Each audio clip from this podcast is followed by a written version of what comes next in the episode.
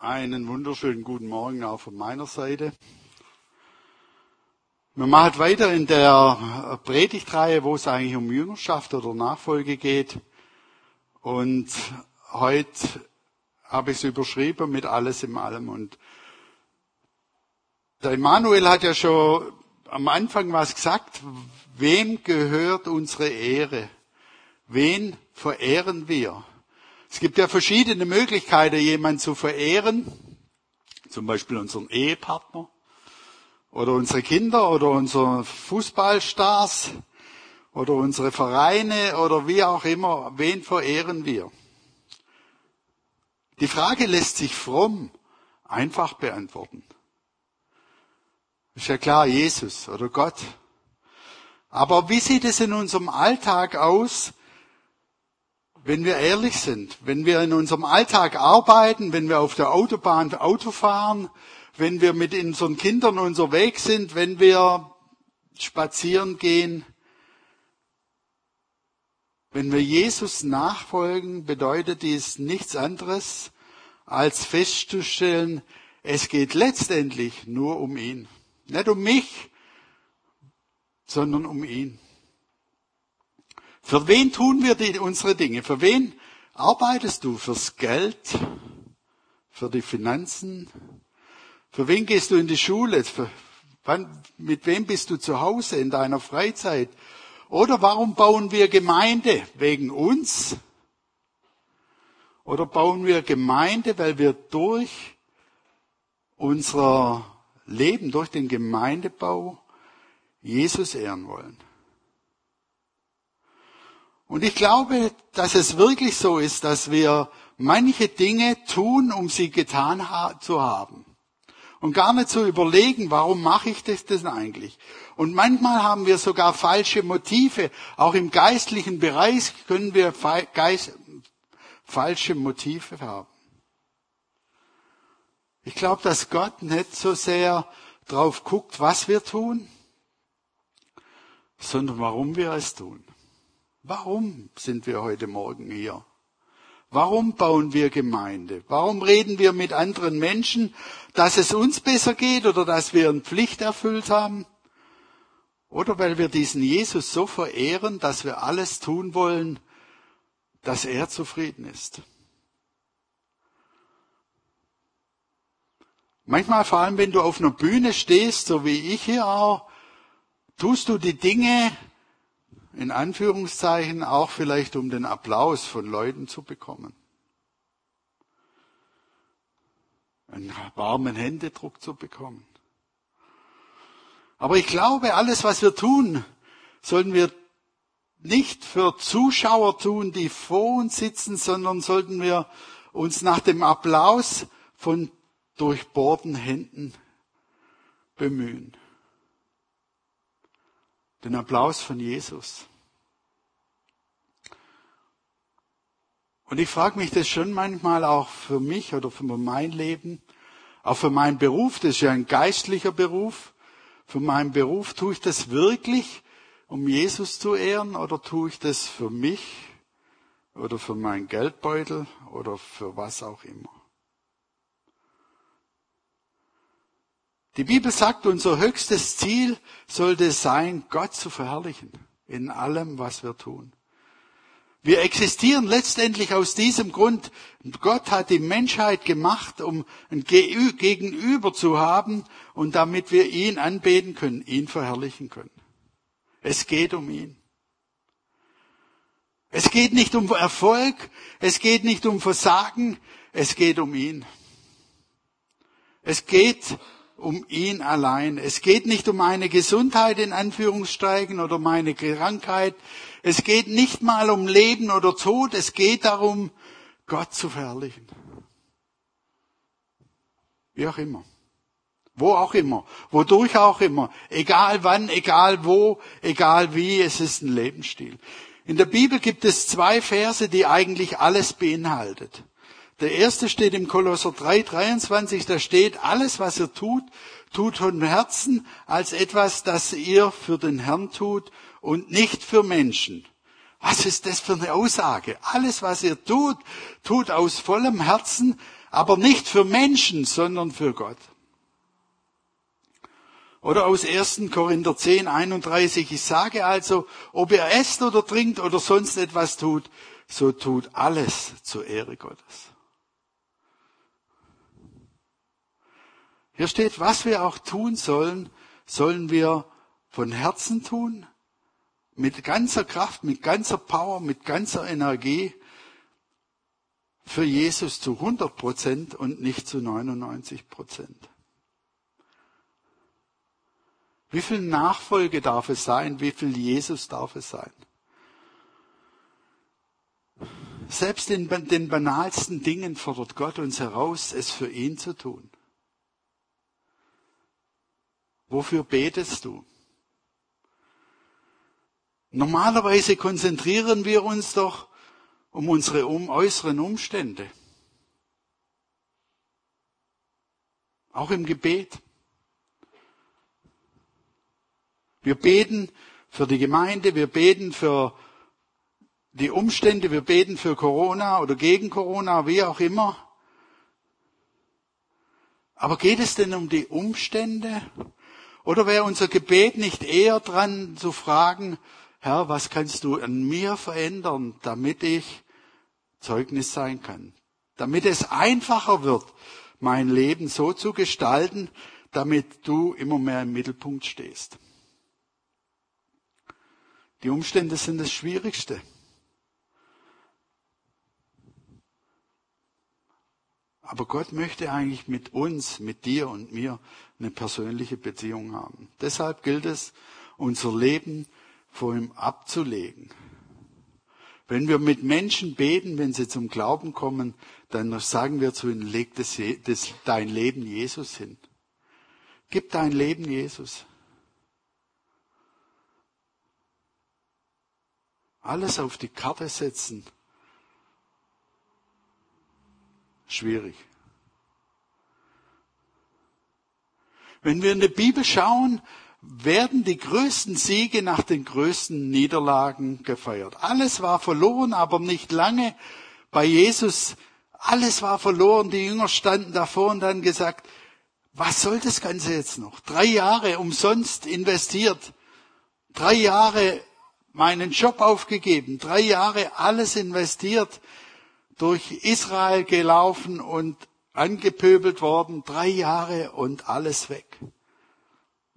Aber durch diese Niederlage drei Tage später wird alles zum Sieg.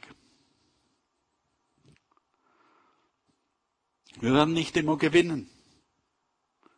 Aber der Krieg ist gewonnen, weil Jesus am Kreuz gewonnen hat. Vor 2000 Jahren hat Jesus das Siegel des Todes gebrochen. Deshalb können wir überwinden. Und ich möchte euch mit hineinnehmen in eine Lebensgeschichte aus dem Alten Testament nämlich an Mose. 40 Jahre lang hatte Mose das Gefühl, versagt zu haben. Mose war am Haus des Pharaos, war ein königlicher Prinz mit unglaublich Potenzial. Er hatte alles zur Verfügung. Und durch einen kleinen Fehler verliert er alles. Und mit 80 Jahren fühlt er sich dann als aussichtsloser Fall. Gell, Peter? Im Alter kann man auch noch was tun. Und muss man sich nicht als aussichtslosen Fall fühlen. Er hat alles verloren. 40 Jahre Prinz und dann marschiert er in die Wüste und guckt 40 Jahre lang Schafen auf den Hintern. Ist das ein Leben, das etwas ausstrahlt? Mose wollte die Dinge selbst in die Hand nehmen. Er wollte die Israeliten selbst befreien. Er erschlug einen Ägypter. Er wollte Gottes Willen erzwingen und verzögerte ihn dadurch vier Jahrzehnte lang hinaus. Wo stehst du heute? in deinem Leben, mit deinem Gefühl? Wenn dein Leben an dir vorbeizieht, dein Traum vielleicht aussichtslos in weiter Ferne ist oder zerfallen ist, deine Realität, deine Ideale, deinen Idealen nicht standhält? Du hast zwei Möglichkeiten, auszusteigen oder aufs Spielfeld zurückzukommen. Gibt es Zeitpunkte in deinem, in meinem Leben, an denen du ausgestiegen bist aus dem Ideal, das du dir so vorgestellt hast? Mose wurde 40 Jahre lang auf die Weide geschickt. Er war, er wurde zum Aussteiger. Was ihm lebenslang vorkam, war im Endeffekt eine Bewährungsstrafe. Gott hat Mose 40 Jahre den Grundkurs Palast durchlaufen lassen. Und jetzt musste er 40 Jahre den Grundkurs Wüste durchlaufen.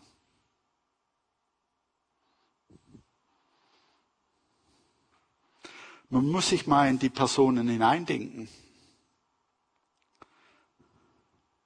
Interessant ist, dass Mose ja dachte, dass er nicht die richtigen Fähigkeiten hatte.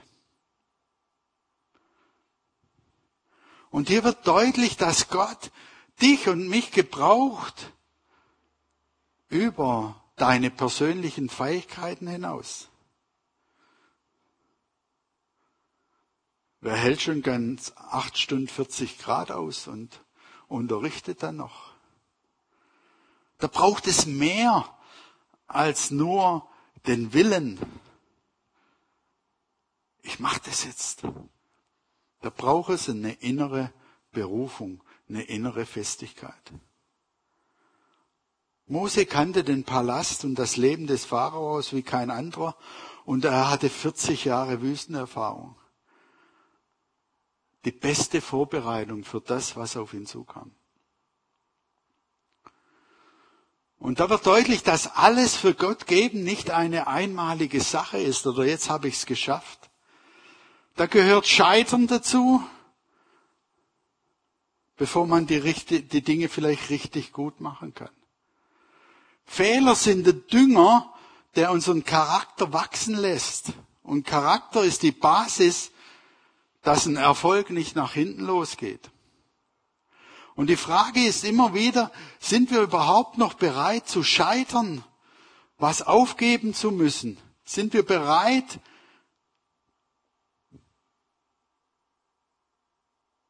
alles loszulassen.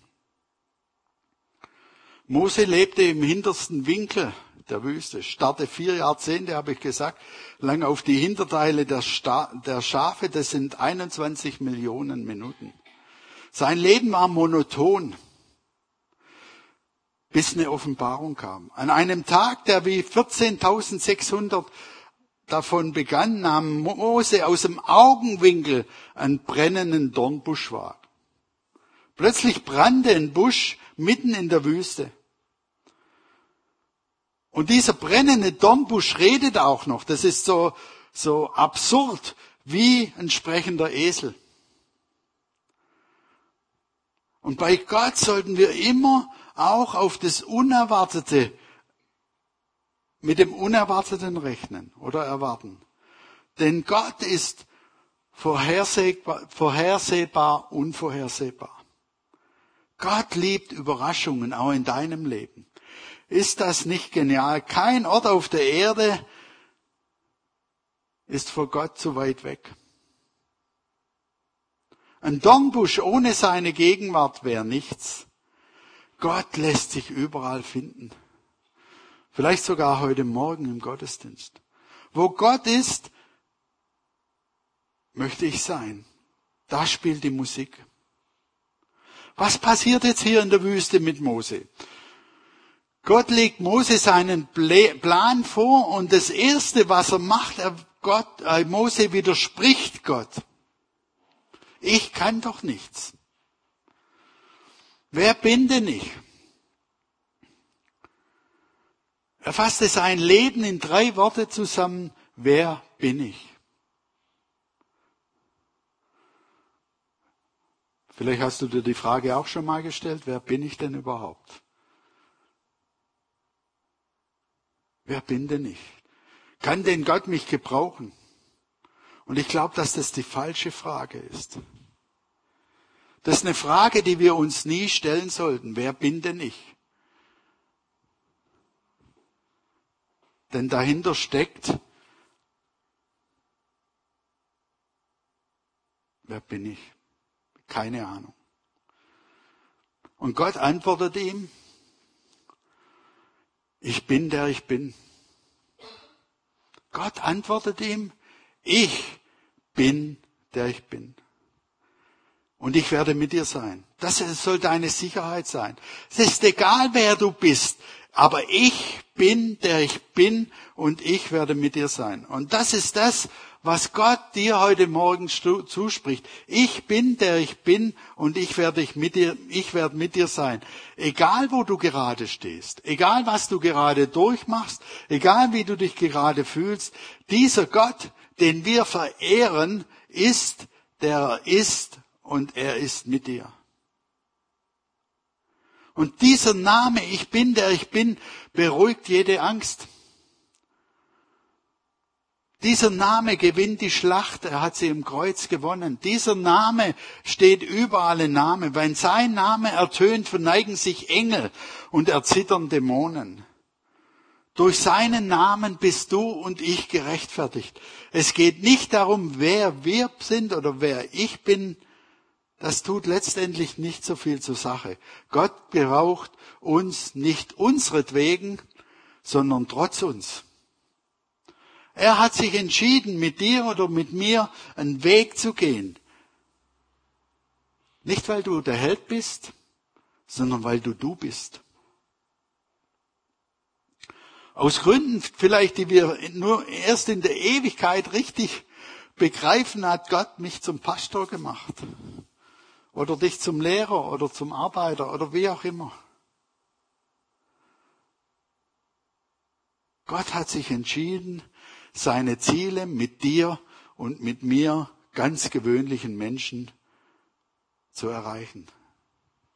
Er liebt es, mit dir und mit mir unterwegs zu sein.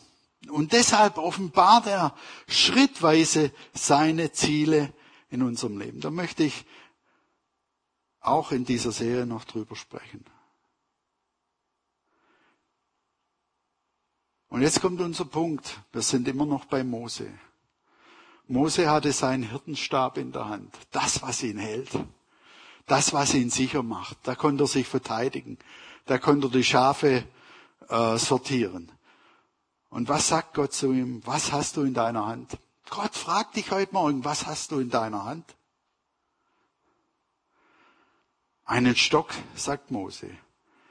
Wirf ihn auf die Erde. Lass ihn los. Gib ihn weg. Halte dich nicht an diesem Stock fest. Mose tat es. Da wurde der Stock zu einer Schlange und Mose lief vor ihm davon. Was passiert hier? Gott fordert Mose heraus, das, was, was ihn hält, das, was ihm Sicherheit gibt, wegzuwerfen, loszulassen. Und was entsteht aus dem Loslassen? Erstmal Angst. Eine Schlange. Ich würde auch weglaufen.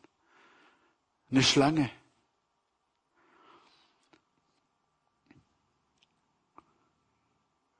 Wir möchten so gerne die Kontrolle haben. Aber Gott fordert uns herauf, die, heraus, die Kontrolle aufzugeben. Das geht uns irgendwie gegen den Strich.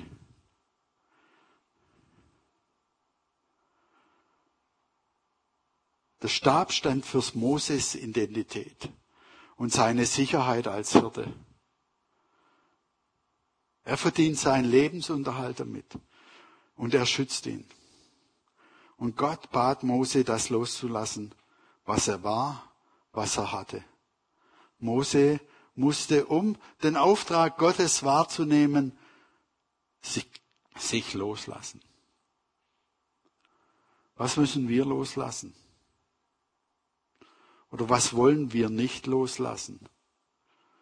Sind wir bereit, Dinge loszulassen, Kontrolle loszulassen? Oder wollen wir festhalten? Wir wissen doch, wie es funktioniert. Vielleicht sind es unsere Ängste. Vielleicht ist es deine Karriere, vielleicht sogar deine Theologie. Ich glaube zum Beispiel, dass wir immer mehr in, in, in eine Situation kommen werden, wo wir unsere Theologie, die wir über lange Jahre uns angeeignet haben, neu denken müssen vielleicht. Unsere Ge Ge Gedankengebäude, zum Beispiel auch über Gemeinde neu denken. Unsere Ansprüche an andere Menschen neu denken. Unsere Ansprüche vielleicht auch an Gemeinde oder an Gott neu überdenken müssen. Wir müssen unsere Stäbe zu Boden werfen. Zu Boden werfen. Wenn wir die, unseren Stab, das, was wir festhalten wollen, oder das, was wir nicht loslassen wollen, nicht loslassen, bleibt ein Stab ein Stab. Und wenn wir unseren Stab, also unsere Sicherheit, unsere, unsere Denkstruktur mal loslassen und auf den Boden werfen, wird er ein Blitzableiter für die Kraft Gottes. Nicht, weil wir ihn hingeworfen haben, sondern weil Gott ihn verwandelt. Und ich glaube, erst das, wenn das geschieht, kann Veränderung geschehen. Erst wenn wir loslassen, wenn wir die Dinge, die wir meinten, wir müssten sie festkrallen, loslassen, kann die Kraft Gottes wirksam werden. Mose musste alle Rechte aufgeben. Erst dann konnte Gott ihn zum Befreier für sein Volk machen. Erst wenn wir beginnen, uns nicht als das Zünglein an der Waage zu sehen, wird Gott handeln.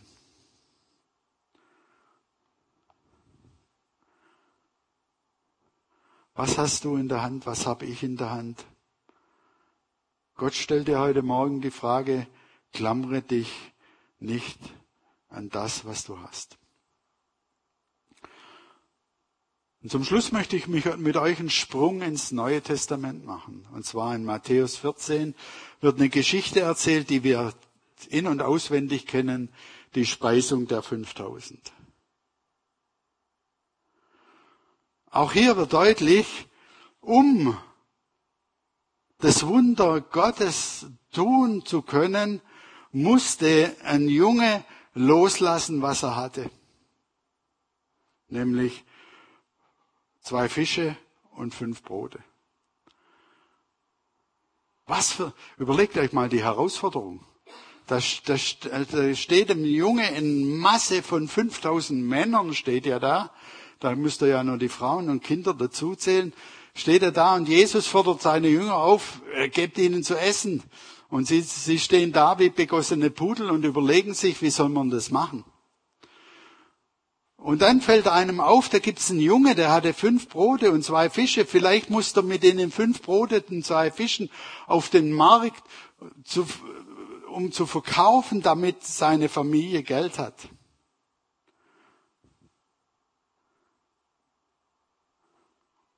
Und dieser Junge gibt das, was er hat, Jesus.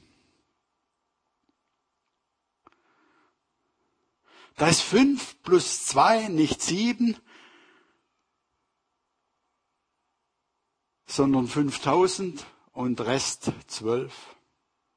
Zwölf Körbe blieben übrig von fünf Broten und zwei Fischen. Nachdem 5000 Männer plus Frauen und Kinder satt waren, blieben zwölf, äh, zwölf Körbe übrig.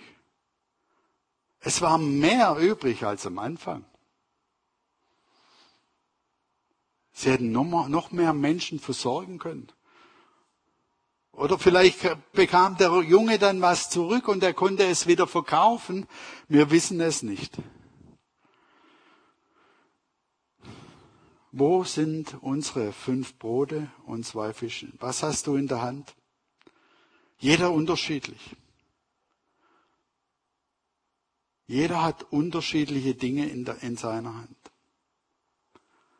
Und bei Gott sieht Wachstum und Veränderung anders aus als bei uns. Wir können festhalten, was wir haben, Oder wir können loslassen.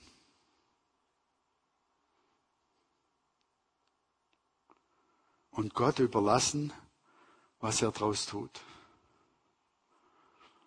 Das ist für mich Nachfolge. Vor Gott zu stehen und zu sagen, hier ist mein Leben, ich lass los. Manchmal sogar meine Wunschträume oder meine Vision oder mein Traum, den ich von, vielleicht von Gott bekommen habe, ich lass los, damit er zufassen kann.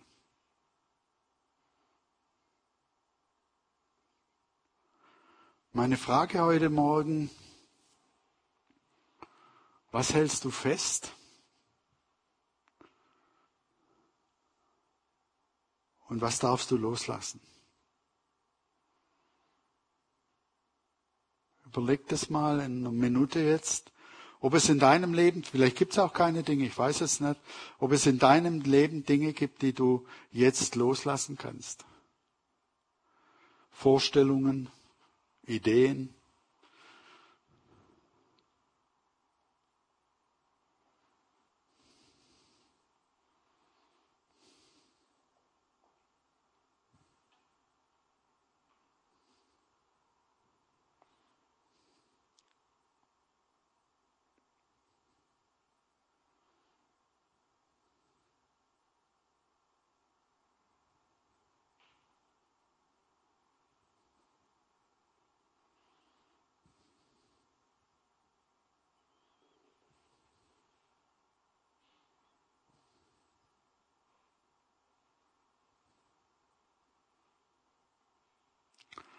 Vater, ich bitte dich, dass du mein Herz berührst, unsere Herzen berührst und uns immer wieder aufzeigst,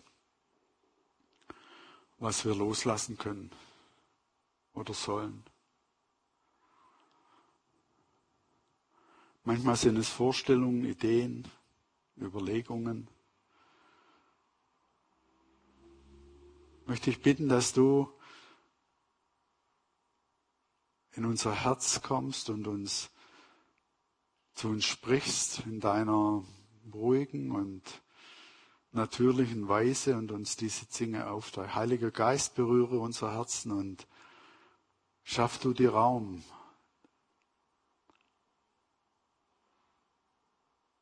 damit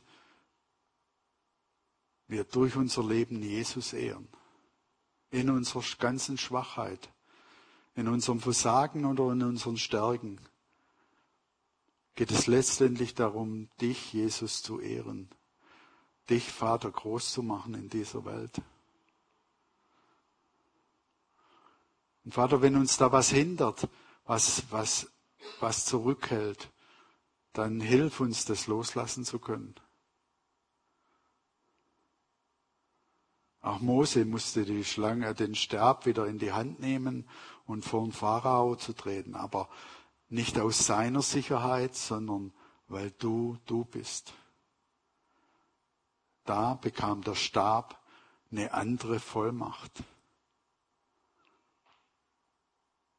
Danke, dass du das tust und dass wir das für uns in Anspruch nehmen, dass du uns begegnest dass du uns kennst, jeder ganz an unterschiedlichen Orten, jeder da, wo er steht, der eine mehr, der andere weniger.